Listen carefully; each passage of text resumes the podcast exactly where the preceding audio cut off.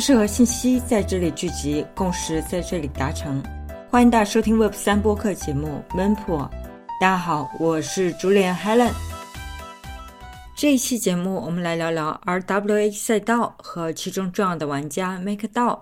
RWA 翻译过来是真实世界资产。自从 MakerDAO 在去年这个时候通过一个名为 MIP65 的提案，在链下投资了美债等传统金融产品，在一年的时间里非常稳定的获得了超过百分之十的收益。这笔投资让很多 Web 三的创业者都认识到 RWA 原来能够成为一个重要的利润来源。于是，包括 Compound 的创始人都纷纷进入了这个赛道。为了尽可能的还原 Maker 的各种方案和细节，那这一期节目我们其实分两次采访了两名嘉宾，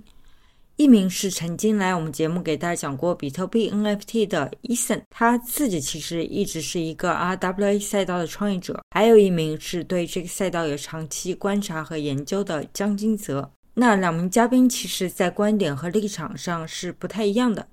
Eason 作为创业者当然是比较乐观，而金泽对于 Maker 做法只持有更为谨慎的态度。在做完采访之后，我想我的立场也偏向于金泽的观点。我也会顾虑像 Maker 这样的去中心化稳定币，义无反顾的以 RWA 作为赚钱的工具的时候，它是不是真的能够规避中心化的各种风险？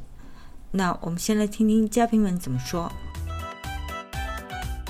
先请嘉宾跟我们的听众打个招呼，介绍一下自己。Hello，很高兴啊，我又来了。我是来自魔灵 Protocol 的 Eason。呃，我们现在做一个项目呢，它也是 RWA 这个赛道的。我们致力于呢，将一些比较有价值的真实世界的资产呢，通过我们的协议啊，去以道的方式呢，去引入 Web 三的这个世界。很高兴啊，受到邀请参加今天的这个栏目。啊，我会尽量的分享一些关于我们在 RW 这个赛道啊一些积累和看法。这个概念算是比较前沿嘛，有些地方如果说我们的看法或观念不太对的话，也欢迎大家帮我们纠正一下。Ben 铺的各位听众，大家好，我我的名字叫江金泽，我本身是在区块链行业是长期从事投研工作的，一六一七年开始是从事币圈媒体的行业。最早是在国内的呃金融媒体《华尔街见闻》这面创立了小聪区块链，后面经历熊市的时候，那个媒体已经没了。在创立这个媒体不久以后，我就加入了这个 Binance，在 Binance 负责研究。从 Binance 的研究部门出来了以后，进入了 Neo 的负责战略研究的这个部门。现在是在自己在经营一个研究的道。叫做 Muse 道，同时我也是在了得资本、了得研究院负责一些研究和咨询的这个工作。因为我不止研究 crypto 的这个投资，同时也覆盖这个股票啊、外汇啊、大宗商品啊这类全球宏观大类资产的这个投资研究。嗯，所以平时本身跟 RWA 呃的联系也是比较紧密的。之前也参与过一些 RWA 项目的呃产品的框架的设计与研究。那要么伊森先给我们介绍一下什么是 RWA？这个概念的缩写单词比较简单，就是 Real World Assets，真实世界的资产嘛，算是去年啊比较明确的提出来这一个概念。因为我们这个 Web 三行业或者说区块链或者币圈啊，它其实是与真实世界里比较脱节的。以圈外人看的话，我们这帮人是在投资啊或者玩虚拟货币的，啊，相对于来说是没有很直接的跟真实世界的一些物理上物质存在的这些资产产生过比较大的一个交集。我们比较早关注 RWA 呢，其实也是在去年。现在的话，因为像 Coinbase 啊、S6Z 啊，他们都有在布局，从那个公链生态到一些工具。呃，币安这边呢，去年的时候大概就是已经有 RWA 板块的一些代币了吧？就无论它自己链上的，还有其他的。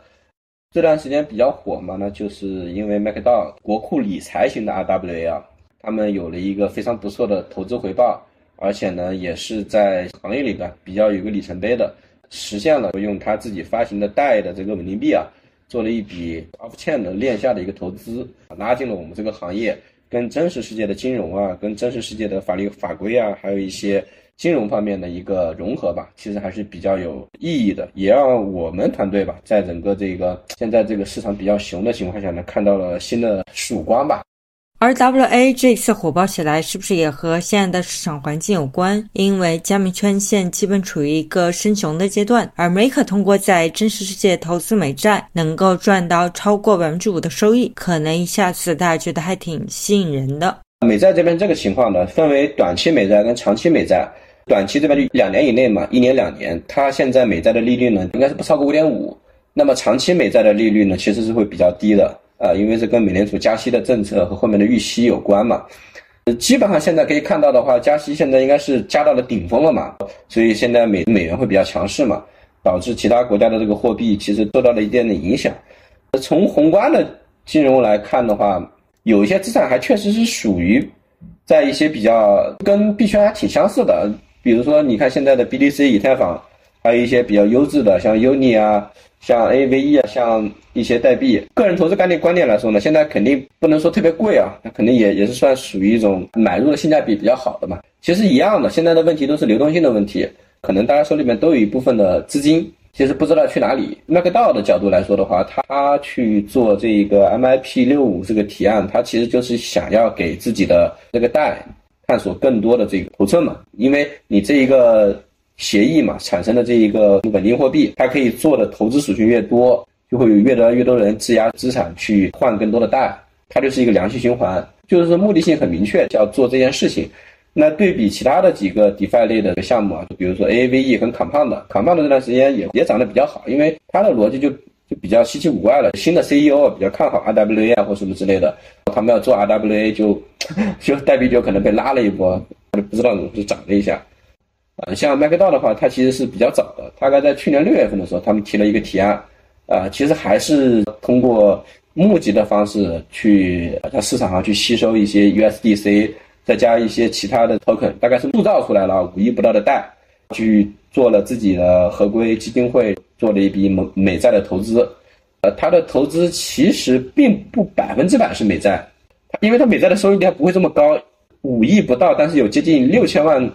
七千万美金的这个收益，一年期，呃，它还是有百分之二十是一个公司的股份，其实这样的一个操作做出来的，对，所以说它整个麦克道现在呢，在这么熊的一个市场下的话，最大意义是证明了自己，而且它把整个的合规流程给跑通了，所以说我们就会去研究啊，会去看，我觉得可能是我们这个行业里边是一种框架类型的这种标准的配置。对，因为确实，如果说你这一个业务一，你能对真实世界的一些应用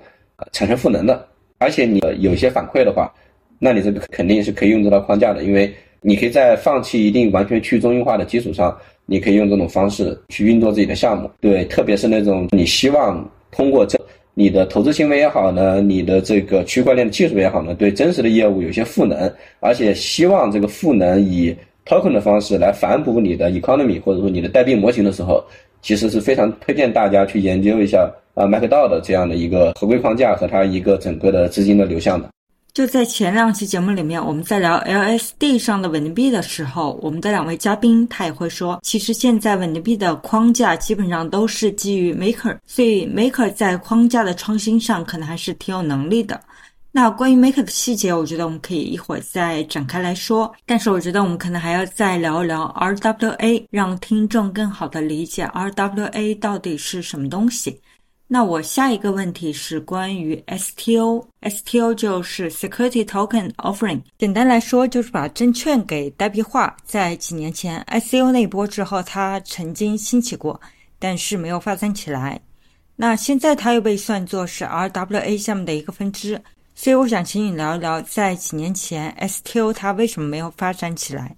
呃，对，感谢主持人，这个问题问的非常的好。你比较巧，我二零一九年和那个二零二零年就在做 STO 这一块的业务。其实那时候也有一波监管，主要是针对于泰达、USDT 和一些 token 的。美国的监管 SEC 那边希望把 ST 跟 UT，就是 Utility Token 跟 Security Token 分开。它的目的是什么呢？因为 Security Token 嘛，就是证券类型的代币。它就可以复用很多它的证券的管理办法、法律法规这一块，因为这块的监管就比较明确了嘛。把你定义成这个证券类的，那你就要受到一些限制嘛。啊，你要符合我现在证券法。所以说，在那个时候做项目的发现要做一个事儿，就像你上锁之前啊，特别有些比较大的交易所之前呢，你就会需要你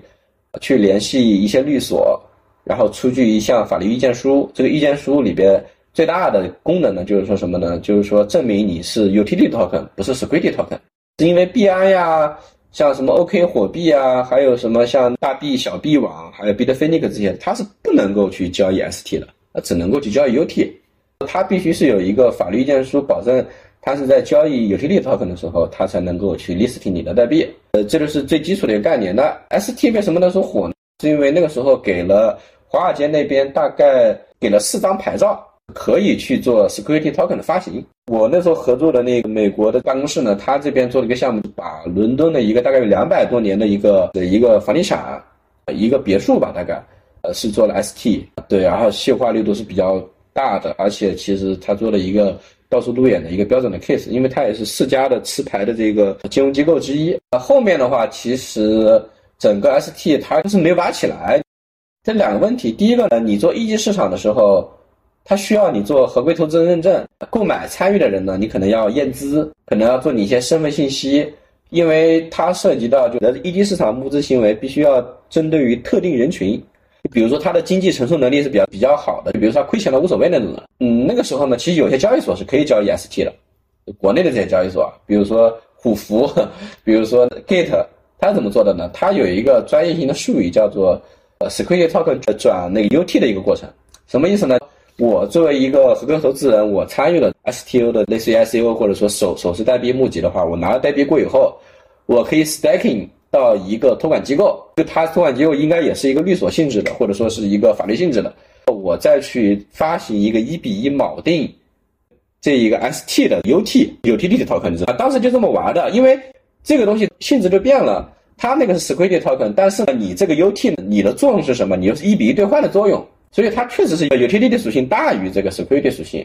所以说有些交易所就可以交易这个东西，它其实是炒了一段时间的，只不过。大家在这个这么长的这一个合规链路里边的话，就会比较难以接受，你知道吧？那我有几个朋友呢，投了 STO 的交易所，他是拿牌照专业可以交易 STO 的，对，那基本上到后面都失败了，可能流动性在这块就天生就有问题了。现在有一个 STO 项目，我现在一直在关注的，就是 Blockstream，他发了一个叫做 BMN，它是可以在 Bitfinex 上去交易的。呃，它这个东西是什么意思呢？就我一个代币代表一年期两千 T 标准的比特币挖矿算力，它的年化投资回报率大概在百分之二十二左右，那现在还是比较好的。但是这个流动性非常的差，它七天的流动性可能在几千美金。所以说这个 STO 这个事儿，可能就是说，特别是上轮牛市过后，可能就是我们这个圈子里用户没有怎么接招吧，大概就是这样的一个情况。三份的时候，你来我们节目聊天，那一次我记得你提到，其实你们项目做的也是把比特币的算力代币化，对吧？啊，对我们本身的项目就是这块，因为我们也是比特币的信仰者，然后我们也是在这一块的业务比较好。就绕回来吧，我们现在做的 RWA，简单提一下，呃，其实跟麦格道差不多，我们也是转型成国库理财类的。那我们比它有几个大的优点，第一个呢麦格道呢，因为它的业务重点并不是做 RWA。你要理解到它的 RWA 是因为它要通过 RWA 这一个呃合规方式跟那个组织框架给它的代的代币找更多的头寸，但是它其实呢它的代币呢是为了维持它的稳定币的系统，你明白吧？所以说它会有个天生的一个缺陷，它是没有 token economy 的。比如说它的整个的 RW 业务做得更大，它的代币并不会增增长的很多，这东西可能它没有直接的经济影响，可能就是一个粉丝币一个咪咪币的这种逻辑。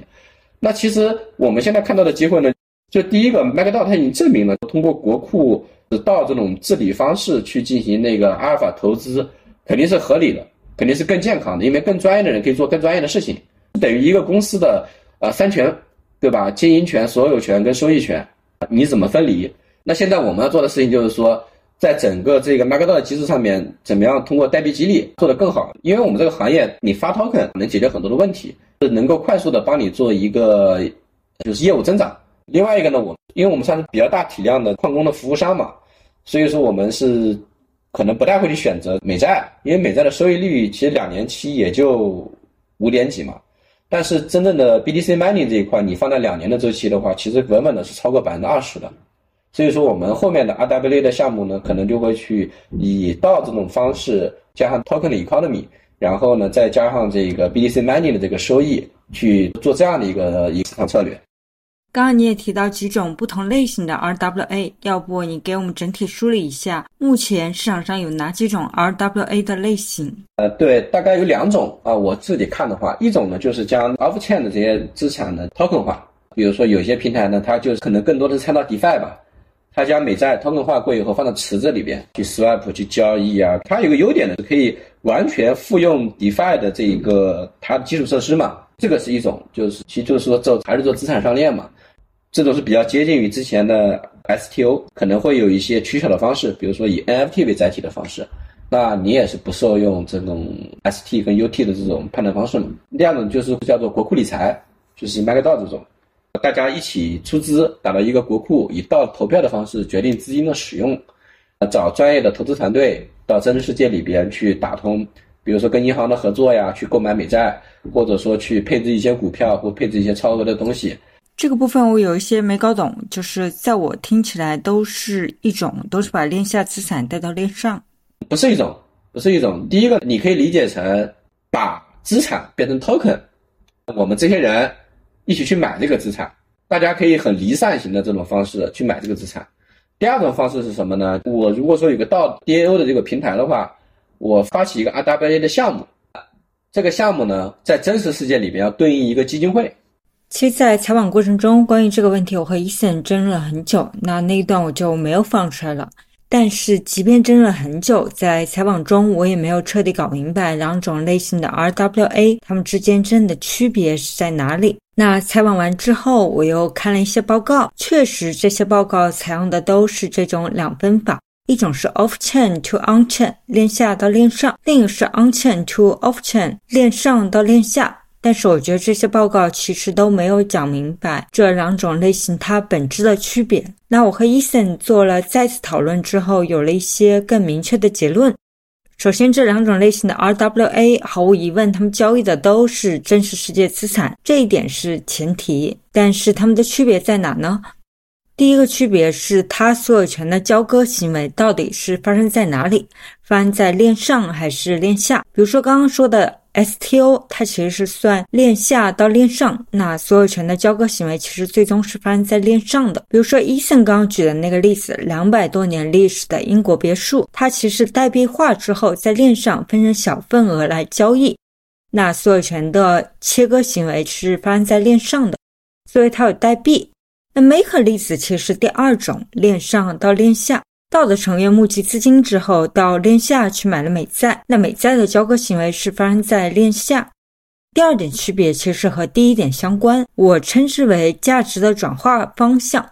第一种是实物，比如说证券、别墅，或者说其他的实物转为代币，因此它有一个代币化的过程，它也有代币。那交割行为因此也发生在链上。第二种就是要把代币化为法币，比如说 Maker 拿着他们募的贷。把它转成法币之后，去链下去购买美债，所以它没有代币化的过程，然后产权交割也是以法币来发生的。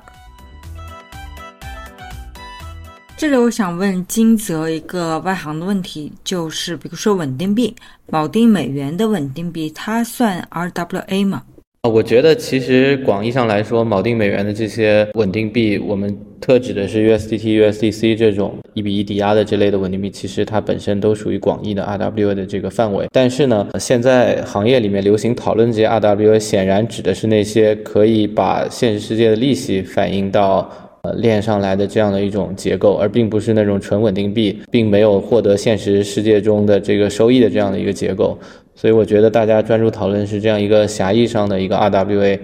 这样的一个产品其实是币圈长期以来呃缺失的一个版图。因为其实币圈在最理想的这个情况下，它肯定是与美元的法币世界完全脱钩，它需要有自己的一块完全能够以数字货币流通的这样的一个使用场景，用数字货币本身，比如说就用以太坊来计价，或者就用 BTC 来计价。而不要跟现实的法币产生勾稽，那这样的一个生态如果能建立起来，数字货币才算是成功。那如果现在你已经跟美元勾连上了，其实你是在仰仗美元的信用和美元的这个购买力。在这样的一种情况下，币圈急切的需要一个活水的引入。呃，币圈现在它不能像。传统世界一样，传统世界的很多金融资产啊，你可以把它理解成为生息资产，或者说它是呃生产型的这个资产。股票是个生息资产，但是股票背后的公司手里握着的那些人才，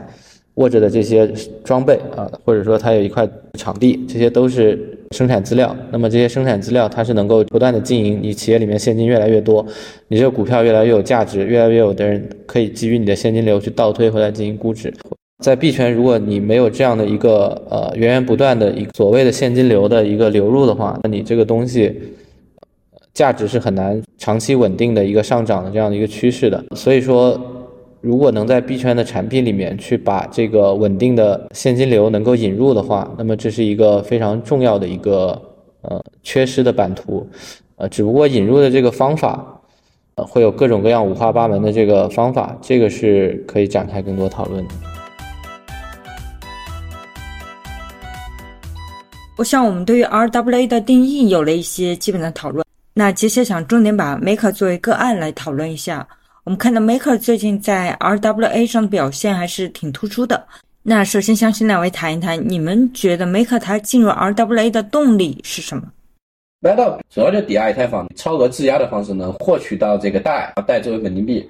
后面比较大的一个情况呢，我知道的就是说，它三幺二那次嘛，上一轮比特币三千最低点的时候。它被击穿了，它那个拍卖机制是来不及的，因为它质押的所有的代币都跌得非常的厉害，以太坊呀、WBDC 啊，或者说其他这种代币跌得非常厉害，它都被击穿了。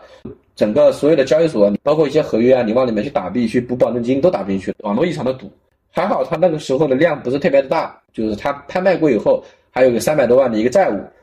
从那以后的话，它就是在自己的质押组合里边呢，就它会要求用其他一部分的稳定币。再加上一部分的跟美元波动率比较大的以太坊一篮子代币吧，去做一个 staking，做一个抵押去做贷。贷呢，它其实跟别的稳定币其实比较尴尬，它最大的应用领域呢，它其实是被淹没在 DeFi 的协议里边嘛，就一层层套娃嘛。但是呢，你想一下 USDT 和 USDC 它有几个应用场景，第一个它在交易所里边是当然会作为交易对的嘛，啊对计价的嘛。第二个呢真实世界里面大家都用它。就比如说，你现在我们去买个会员啊，U USDT 可能比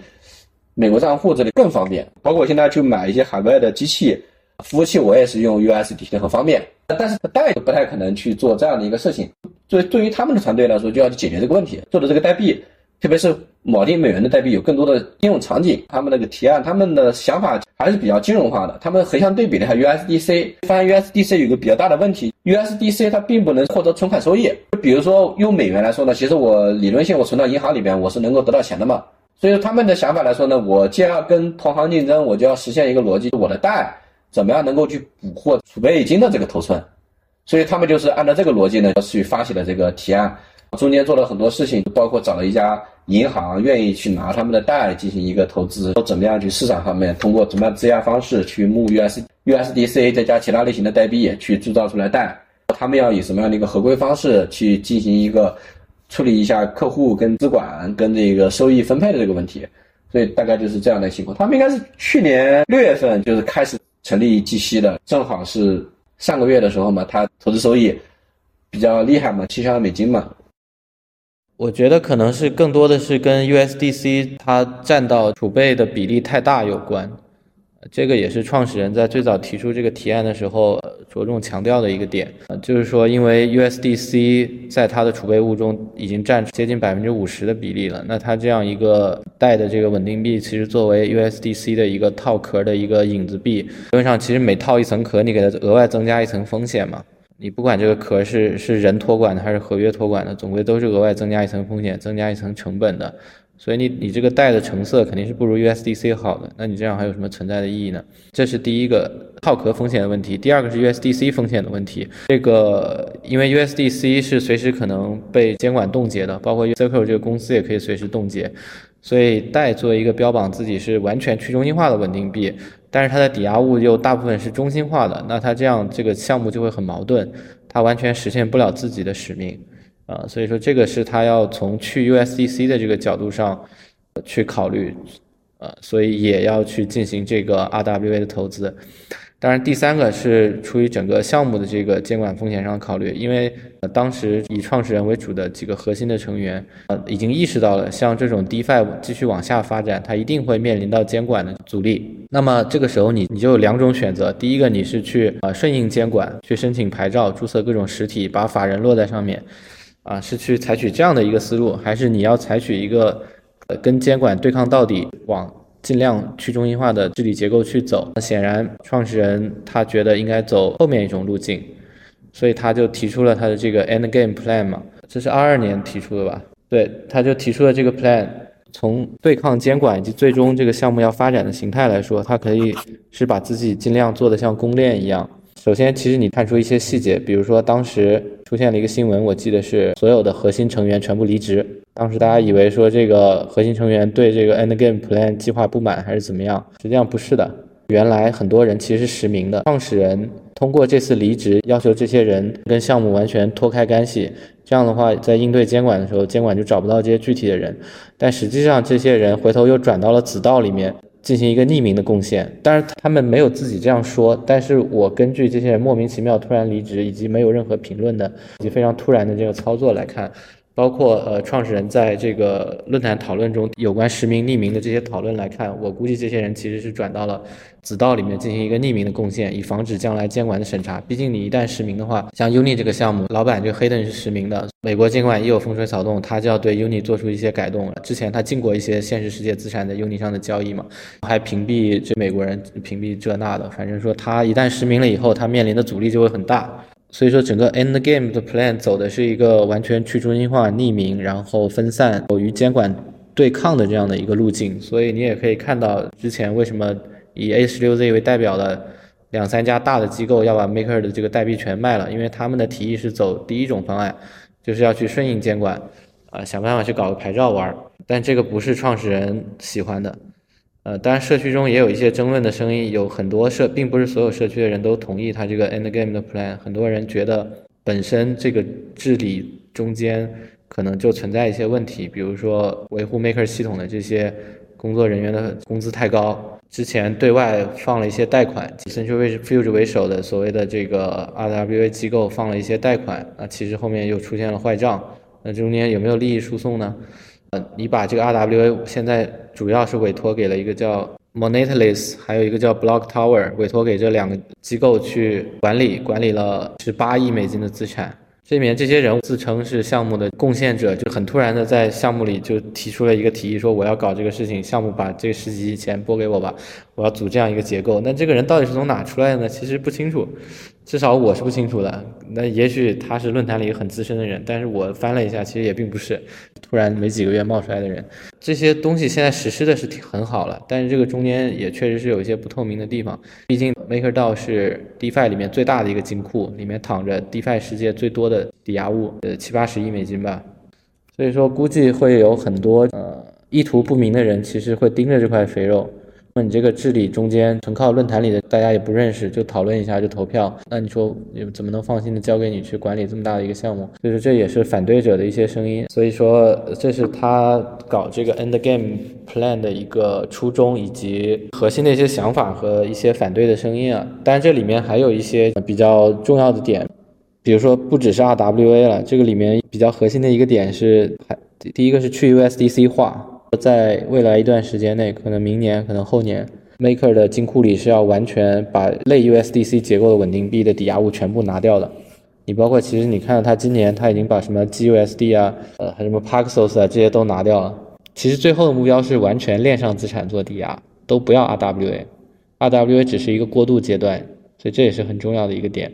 是因为 RWA 这种资产类型它是中心化的，并不符合 Maker 的长远目标，非常的不去中心化，所以这个也是说为什么你的 End Game Plan 是转向所谓的完全去中心化，但是你又突然把用户的存款十几亿全部打到链下去理财，还有一个就是带于这个美元的脱钩，就是说它未来不一定会锚定美元，呃，在极端的情况下，比如说监管的阻力特别大的情况下，它是。可以让贷的这个汇率自由浮动的，或者说锚定一个其他的报价源，比如说一篮子货币，甚至是欧元之类的。假如说美国那边阻力太大，贷的美元汇率脱钩也是它整个计划中很重要的一部分。所以 RWA 其实只是这个计划中比较小的一个过渡性的措施。那它为什么要做这个措施呢？鉴于它去中心化的这个目标是矛盾的，是因为它要钱，很现实，因为这团队很务实，他知道说我。梅克道的这个项目要成功啊！如果我不管是突然还是逐渐，我就说不让你进来了，我把你的铸造的限额越调越低，或者我把你利息调高，我我让你逐渐全部撤出去，这样的话其实对项目没有什么实质性的好处，除了去中心化。那么这个过程中，你项目可能越做越萎缩，甚至就直接就进入一个负向循环，挂掉都是有可能。所以作为一个务实的团队来说，它不能纯从理想出发。所以他现在的这个思路就是说，在整个去 USDC 终局到来之前，我先要用我这个 USDC 先赚点钱。用网络流行语就是说，我要先划了点 W 进来。我不管你怎么说，你这个东西说我专制也好，说我不透明也好，我要先划了点钱进来。那么怎么样是稳妥的划了点钱进来呢？其实一开始最早的他们是把钱投给了啊类似 Centrifuge 这种链外的这种高风险的贷款。或者说是私募贷款，也在中国就更像 P2P 贷款的这种，基本上都是没有评级的高风险的初创的或者是垃圾企业。这个垃圾不是说它骗人的，或者说它怎么垃圾，只是说它是没有评级的，跟垃圾债定义一样的这种垃圾企业。它最早其实做的是这样的尝试，在二零年前后可能就做了这样的尝试。但是这个反映出来的效果就不好。第一个是收益率不高，第二个是因为这些钱贷出去，它不是随时可以变现的，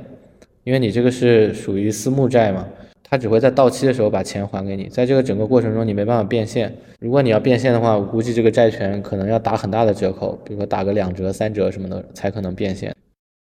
我们刚刚反复提到 Centrifuge，Centrifuge 也算是最早做 RWA 的 DeFi 协议吧。然后，Maker 也是在二零二零年通过它涉足了 RWA。要么你给大家简单介绍一下这个协议？Centrifuge 其实它本质上就是一个跟中国的 P2P 贷款公司是一模一样的，去找一些小企业发一些信用贷，大部分都是没有抵押物的信用贷，然后在这个币圈来募资。它就是通过一个中心化的托管人，在链上发一个币，把。链下的这个债权，实际上还是由传统的这个金融公司去承揽，到时候进行催收或者是交割这样的一个过程。它中间就是没有什么技术上的难点。你也可以说，我现在呃需要做一个什么生意，需要借一笔钱啊，那我就去链上发一个币，每一个币用一个代来认购啊，我发一万个，我就把这个币一万个币挂到 Centrifuge 上去卖，是没有抵押的债权，其实就是空气币了。但是它做了一些结构啊。它有一些项目是做了结构化的处理的，比如说做了优先劣后，它会保障优先级的这个钱是可以这个得到偿还的。假如说要亏的话，会先亏这个劣后的这个钱，但是这个我觉得意义也不大，收益率也不高啊，我记得也就是四到八左右，它的风险收益比是非常非常不合算的。你在美国买上市的合规的有审计的大公司的垃圾债。也有百分之八到九呢，那我为什么买你这个莫名其妙的不知道哪来的公司第三世界国家的 发的这个债大概率还不上呢？你才给我百分之八，而且很多才给百分之四，所以它这个产品现在看起来是毫无吸引力的。CentralFridge 的抵押物具体是什么呢？是资产吗？还是说债务呢？它这个抵押物跟现在投的这两个 RWA 是不一样的。现在的这个国债的抵押物啊，这个国债是真的有抵押物的。啊，这个债券是放在自己手里的，当然它现在有两个嘛，你可以在它抵押物列表里面看到，一个是 Monetless，还有一个是 Block Tower。Monetless 它里面买的是国债的 ETF，所以它的抵押物是这样的一个合规的证券。Block Tower 里面是直接买的债券，啊，它就绕过了 ETF，所以这个里面是真正有抵押物的。而贷给 Centrifuge 里面这些类似企业的，它的抵押物是一几乎是没有价值的。比如说，之前我记得有一个港口，它的抵押物是应收账款，我把应收账款的权利抵押给你，那这个东西呃有非常大的可能收不上来啊。还有其他的一些项目，它基本上属于信用类贷款，说是有抵押物，抵押物是一个欠条而已，不算真的抵押物。那这样子对系统来说风险也很大，所以说导致它的这个放贷规模是非常小的。Maker 和 Centrifuge 应该还在合作吧？还在合作，但是已经坏账了，应该是有一个一百五十万美金的贷的坏账。因为他那个公公司反正违约了嘛，所以说这个东西注定是做不大的。即便他不违约，他总的放贷规模肯定也会限制在，比如说贷的总规模的，比如说百分之五之内，它才是一个可控的。而且收益率也不高嘛，因为它是两年前开始做，当时整个全市场的收益率也特别低，当时美债收益率才百分之。零点几百分之一这个水平，所以当时这种即便是垃圾债，它收益率也不超过百分之三四，就是风险回报比是特别不合算的。所以这个东西做着做着也就没有再扩张规模了，而且现在也不打算继续做了。我的印象中，它应该是有投票，说是不再向这个什么 Central Future 发放贷款啊，我不知道后面通没通过，我是看见有这个投票了。Make 在二零二二年提出这个 Endgame Plan，能不能给大家介绍一下？其实主要的要点刚才已经提到了，是要做一个完全去中心化的存在链上的一个。啊，稳定币啊，当然刚才没提他那个子道的计划，对他大目标是做这样一个稳定币，但是围绕这个做稳定币呢，他还要做 sub 道。就是子道，呃，这个子道呢，其实就是把 Maker 的一些核心的单元的功能给拆出来了。比如说最新发的这个借贷的协议叫 Spark 嘛，它就属于子道里面的那个创新道嘛。其中有一个就专门负责发新产品的，这些道会围绕 Maker 的这个稳定币的产品去构建一系列的生态，其实就是要围绕自己的稳定币做一个 DeFi 的矩阵，不管是借贷还是未来可能做的，甚至是一些交易类的应用都是有可能的。但是它现在规划里面比较清晰的只有这个借贷。其他还有一个治理的道，还有这开发的这个道，核心协议的这个开发的，反正把各个的这个模块都拆开来，每个模块希望是自负盈亏，支持各个道是单独发自己的一个代币，然后同时呢，它其中明确提到这些代币最终也会为这个 MKR 去赋能，也就是说可以去质押 MKR 去挖它这些子道的这个代币。相当于对 MKR 来说，它从原来的一个 DeFi 的一个内循环的一个币，变成了一个类有点类似于公链生态的一个币，所以这个也是 Maker 估值理论上应该是从一个项目提升到一个生态系统，或者说按公链来估值的一个背景大框架。但事实上，它现在估值也比公链还高了，它比 OP、比什么 RB 创嘛都要高。我在研究 Maker 的时候，我就觉得这个团队其实真的很会造概念。那这概念还是挺漂亮的。他们在 Endgame Plan 里面提出了三个阶段，第一个阶段就叫鸽子阶段 （Pigeon Stance）。为什么叫鸽子呢？因为鸽子不怎么怕人，它能够在城市的各个角落去获取食物。那 Maker 就是把自己比作鸽子，他们认为在这个阶段，也就是现在，他们可以离监管稍微近一点，通过 RWA 这些方式去尽可能的去赚钱，去积累 ETH，去丰富他们的国库。那这个阶段，他们认为大概会持续两三年，然后就转入下一个阶段。实际上，我认为他们就是利用这两三年监管还不太清晰的时候。那我们在上一期节目讲过，美国对加密的监管还处在斗争阶段，那 Maker 就利用这个不清晰的阶段去尽可能的赚钱。那在鸽子阶段之后的第二个阶段就叫鹰阶段 （Eagle Stance），也就是鸽子阶段两三年之后就要开始这个阶段。那这个阶段主要目标就是贷要与美元开始脱钩，但是就像金泽刚说的，如果一下子完全脱钩，那对项目来说也不是那么有利的。所以在这个阶段，RWA 在 Maker 的总资产中还是会保持在一个百分之二十五以下的水平。Maker 认为，就是通过实现这个阶段的目标，能够使贷即使在面临非常严厉的监管的情况下都能够存活下来。嗯，那为什么叫阴阶段呢？Maker 说，这个名字的灵感是来自于美国前总统罗斯福说过的一句话。罗斯福他说：“轻声细语，手持大棒。”那我的理解是，Maker 要像鹰一样对政府保持警惕，警惕政府和监管，即便在轻声细语的时候，身后还是有大棒的。那因为鹰是警惕性非常高的动物嘛。那第三个阶段叫凤凰涅槃阶段 （Phoenix Dance），那也是这个 Endgame Plan 的最终阶段。他们认为，通过这个阶段的目标实现，能够使 Maker 和贷从长远来说保持最大的抗打击能力和生存能力。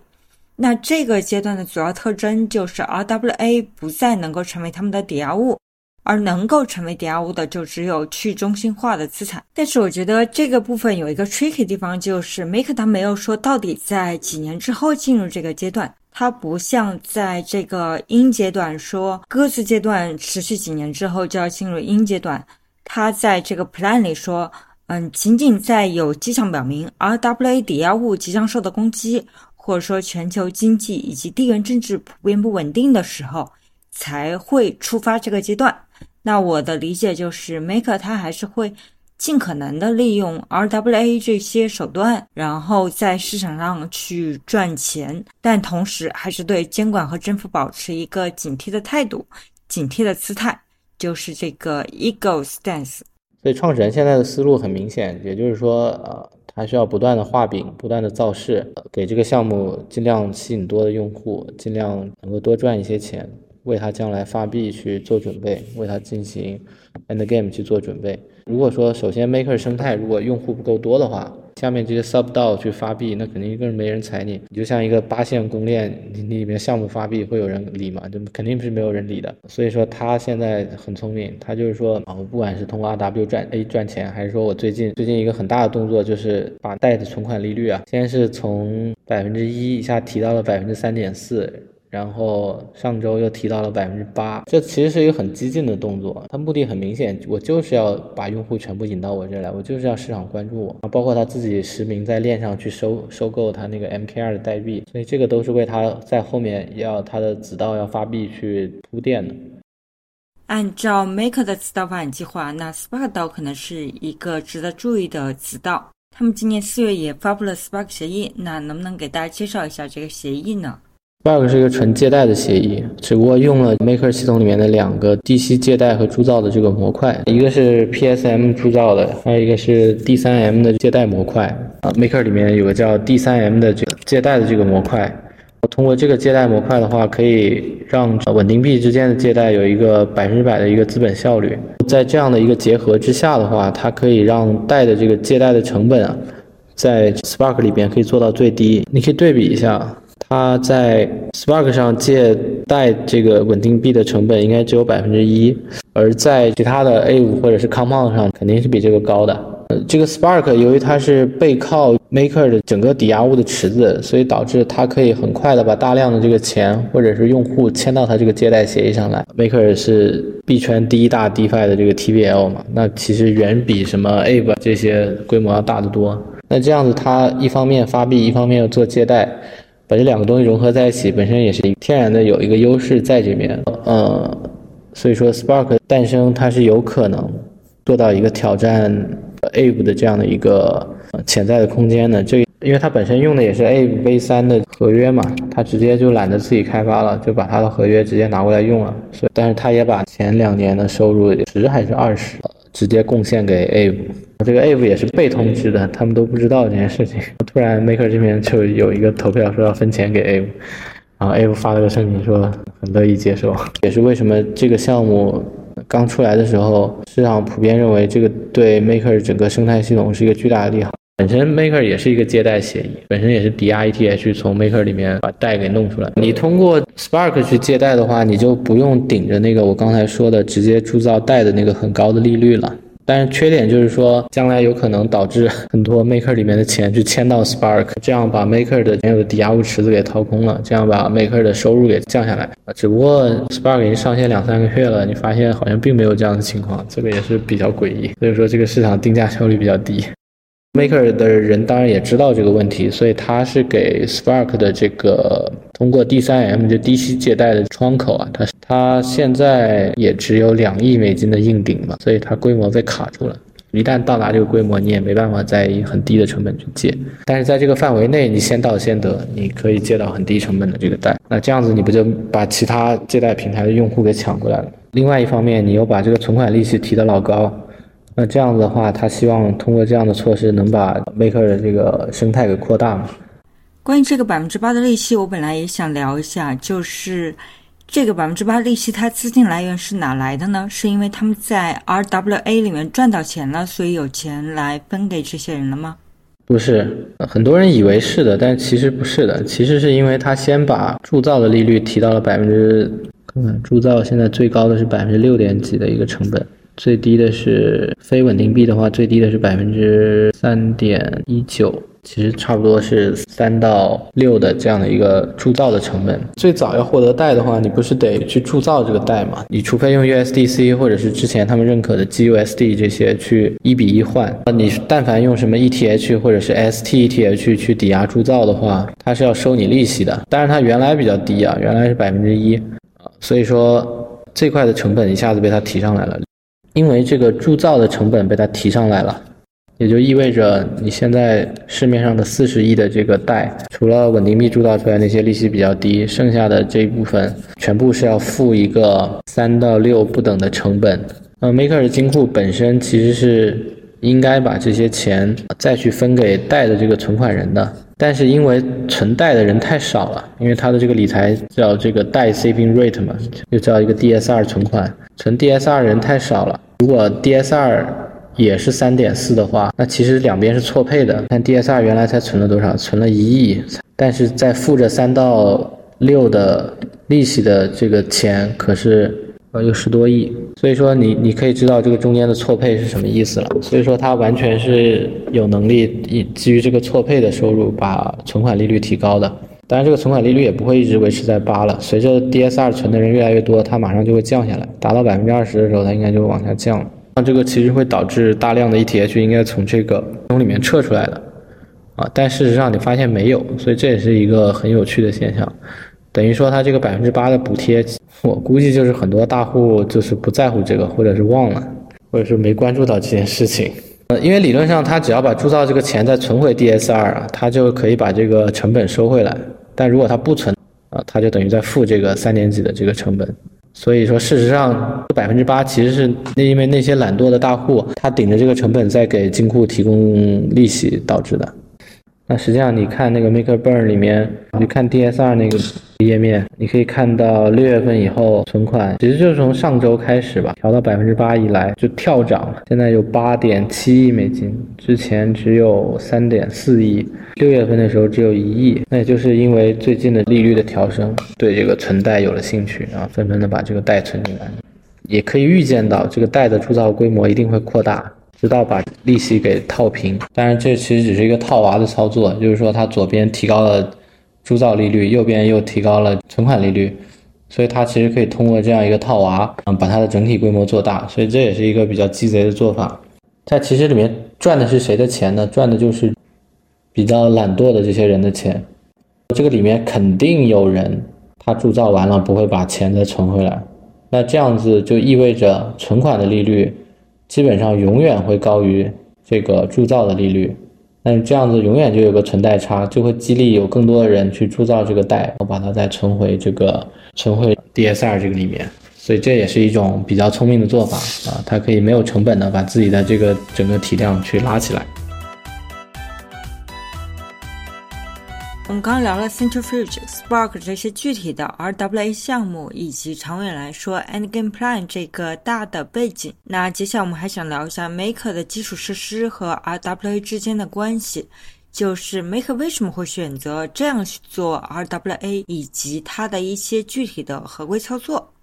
其实，Maker 走到这一步还是基于它道的一个治理结构。那它能够从道这样一个自主知识发展到现在，还是有一些可取之处的。我担心有听众其实对道也不是很熟悉，所以想请你们简单介绍一下 Maker 它是如何去做治理的，包括代币 MKR 在道里面是怎样一个功能。它的代币其实就是说这几个用途嘛。第一个啊，就是说所有的人都可以发起，你没有代币，你也可以发起一个提案。当然，当然离不离你就是另外一回事啊。你发起这个提案过以后呢，可能会涉及到开发，开发的这个部分功能呢，全部就是 MakerDAO 的这个基金会去做，他负责去开发对应的功能嘛。因为它这个协议特性是在于真正合约是可升级的这种框架去做的。第二个呢，MakerDAO 它这个代币呢，最主要就是控制。新增某一种代币或删除某种代币是否可以作为资产质押物去发行贷？它其实，在 RWA 里边的作用呢，就是这个 DAO 呢可能会在一个比较特定化的一个场景去运行啊。比如说，这个 RWA 的访贷性呢，它有专门呢去用来去做提案。参与的这个用户呢，就是相当于就是大家变成了股东嘛，类似于一个投资机构做 IC 嘛，投研的负责人开始做介绍，下面的人开始去投票过不过。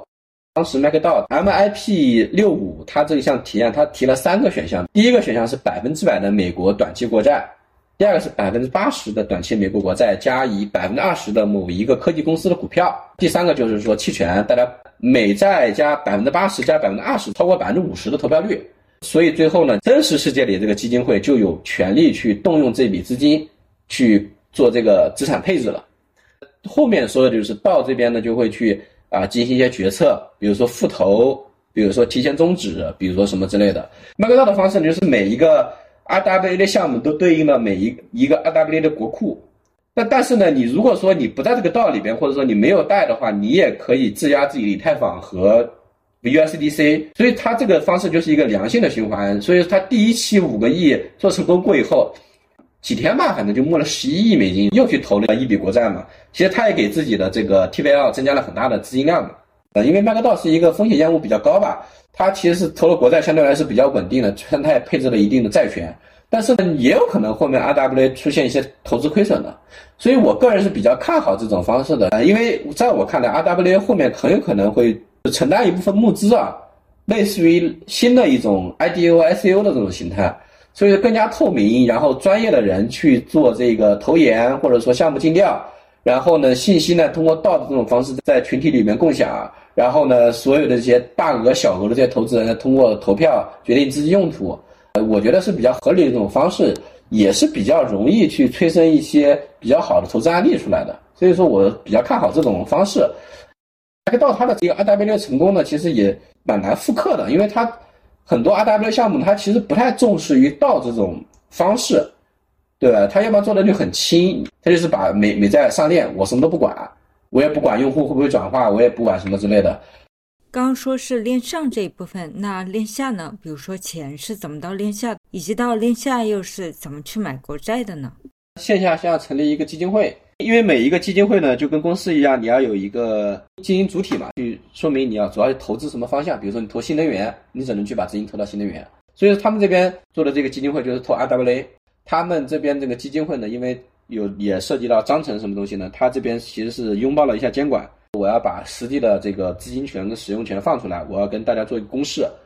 然后呢，这个基金会呢，又是通过怎么去投到美债呢？其实它是通过一个银行主体。有一个 WSFS 的一个，大概是一两百亿的资管规模，美国上市大概二十亿估值的一个美国银行，这个基金会是他的客户。中间的话，他们肯，我不知道是通过什么样的方式是允许他用贷，或者说他是应该有没有一种再去质押去换取美金的一个过程。这个地方我现在是不确定的，有一种可能，他可能以这笔链上的资产做了个质押，找了一个大户，然后愿意给他出美金这样的一个方式。反正呢，他就是持有了大概五亿的这个美元的一部分，通过这种银行呢，他就持有了股票，还有就是说呃大量的美债，收益过以后呢，最终也是通过一种质押转换的形成了七千万的贷，又回到了这个国库。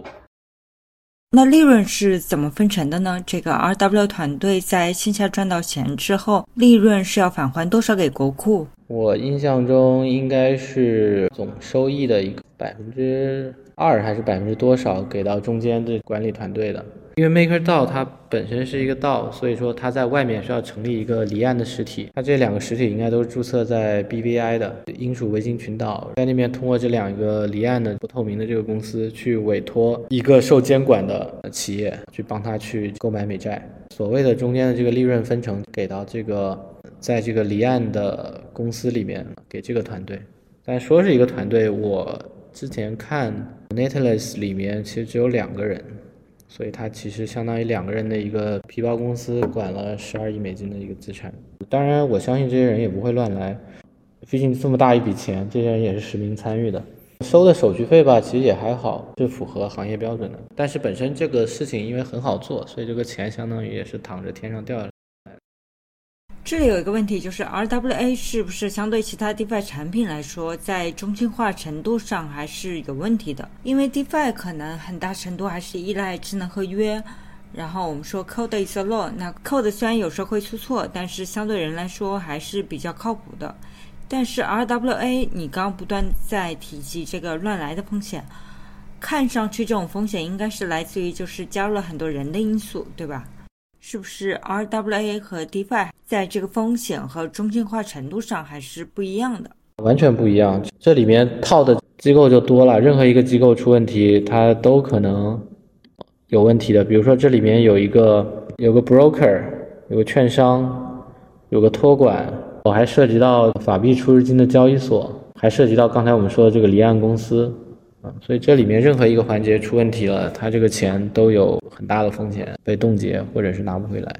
所以说，它虽然看起来协议项目增收了六七千万美金一年，但是不是所有人都买账了。所以说，看到即便在直接掏钱回购 MKR 的基础上，这个币也就涨了百分之五十吧。所以它的涨幅其实相比于其他的这些币来说是相当相当受限的。呃，即便它有这么多利好摆在面前。所以说这种也是你去搞中心化，你获得的共识可能也是有限的。比如说你看 Compound，其实他根本都没搞 RW 项目，只是说创始人说另搞了一个 RW 项目，跟 Compound 没有半毛钱关系，这个币都能翻翻两三倍，对吧？我们前面说过，RWA 有两种类型，一种是从链上到链下，另一种是从链下到链上。那现在看起来，Maker 这几年选择都是从链上到链下的这种类型。那 Maker 为什么会选择这一条路径呢？是和他自己长远的规划和合规上的操作有关吗？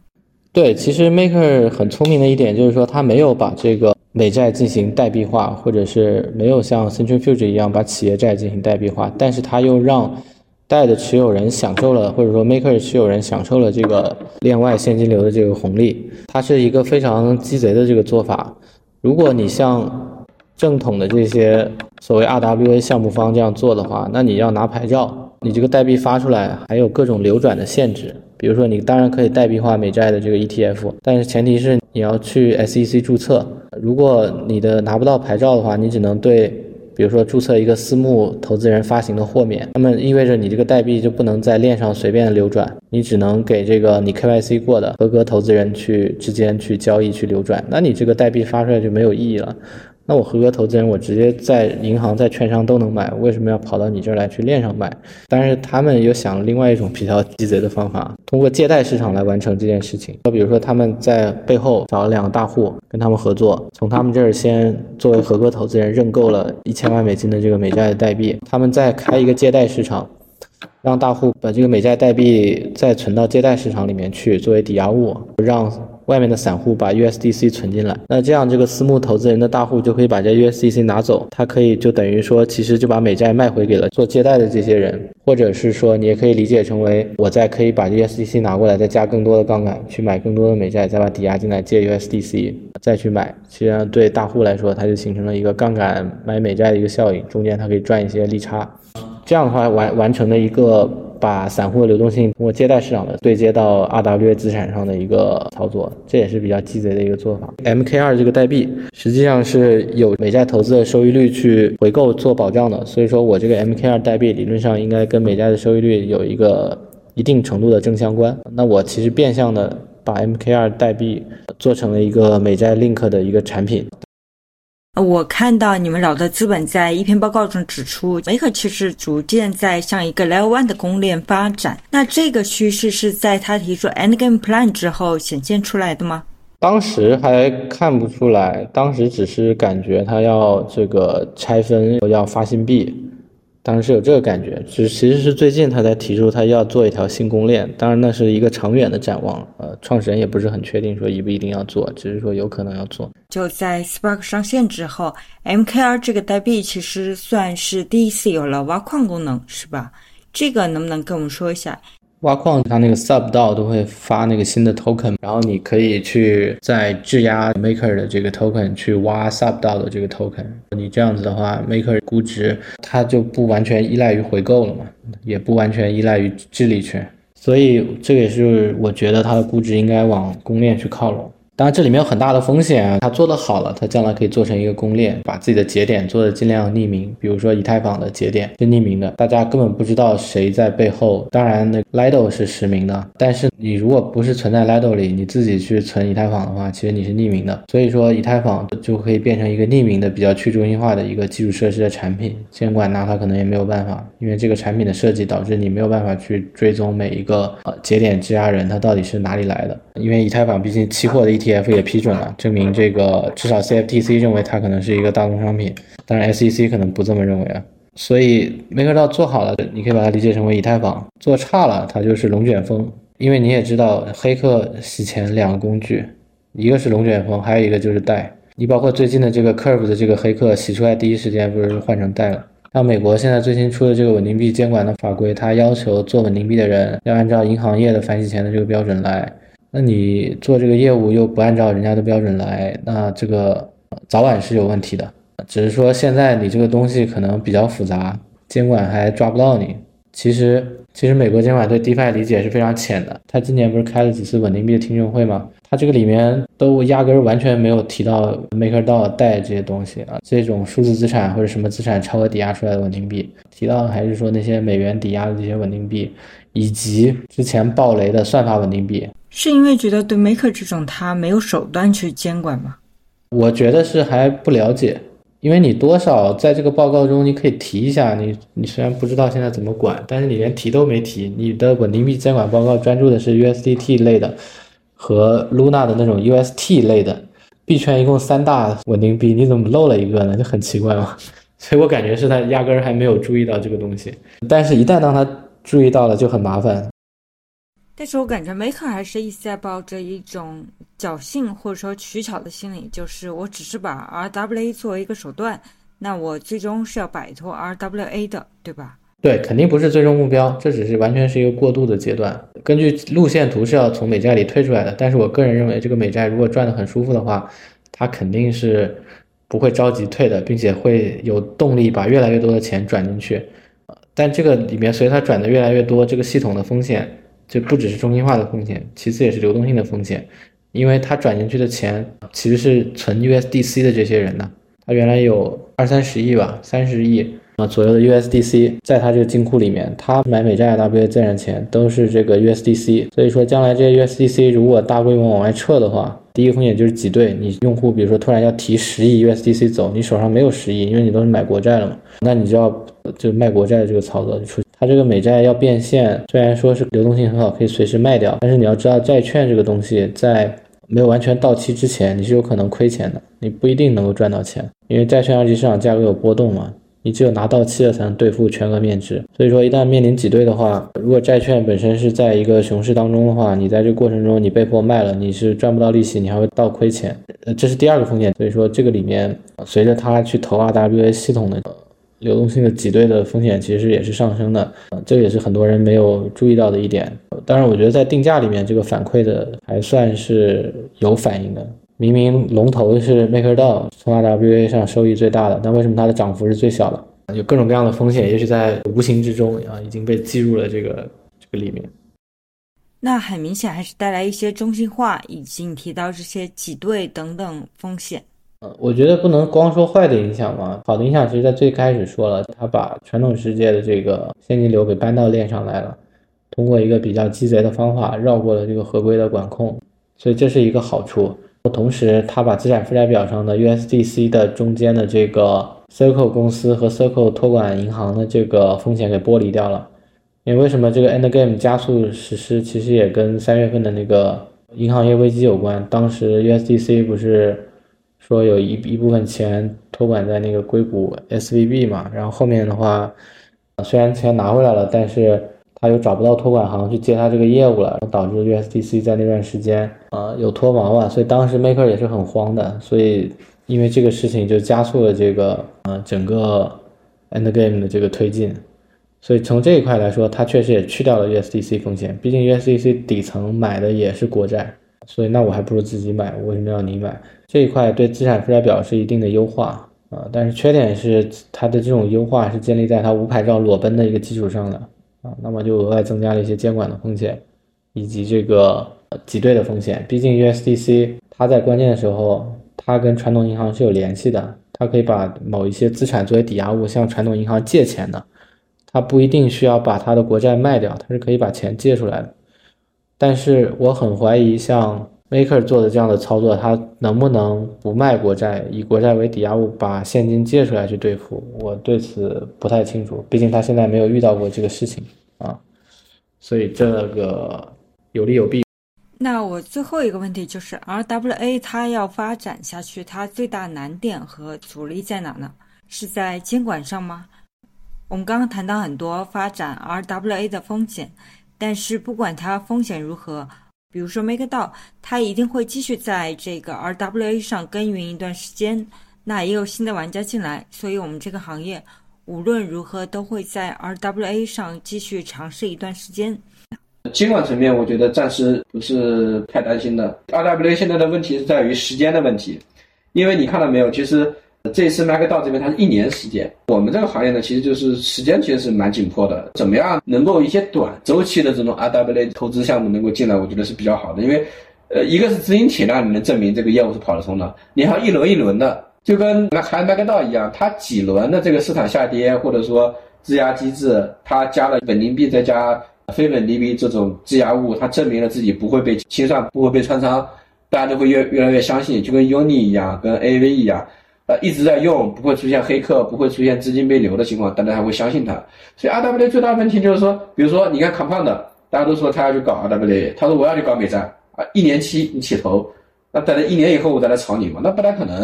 所以说得去搞那种最好那种三个月、六个月短周期的那种这种结构的这种东西，我觉得比较好，它能够把这个节奏带起来。我觉得这个其实现在要去解决的一个问题。去玩 RWA 的话，确实有两个策略嘛。第一个，你本身就是一个标的特别大的一个项目，比如说 Compound，比如说 AAVE，对吧？你本来就有市场号召力啊，大家愿意相信你，你用你自己的信誉或者你自己的这个市场前瞻性，你去背书。第二个情况就是说什么呢？你你有已经有成熟的业务，比如像我们就这样的，我们就本来就有一些投资人愿意投一些标的。其实做公司是挺烦的一个事情，董事会啊、三权三权分立啊、怎么管理资金啊，可能还要外派财务这些东西。那其实这种方式的也一定程度上解决这个问题了。所以说呢，你有一些业务愿意去放给社区，再通过社区共建到这种方式，你就跑通，把一些传统的这种 RW 业务呢放转化成 RWA，用一套协议框架，然后去再去做，你再配合了代币的这个模型，再从市场上去吸引流量，一起去滚这个雪球。我觉得这个这个逻辑是可以的。好的，那我们这一期节目就到这里，两位嘉宾。分别给我们介绍很多关于 RWA 行业的见解和知识，那谢谢他们，也谢谢听众的时间，我们下期节目见。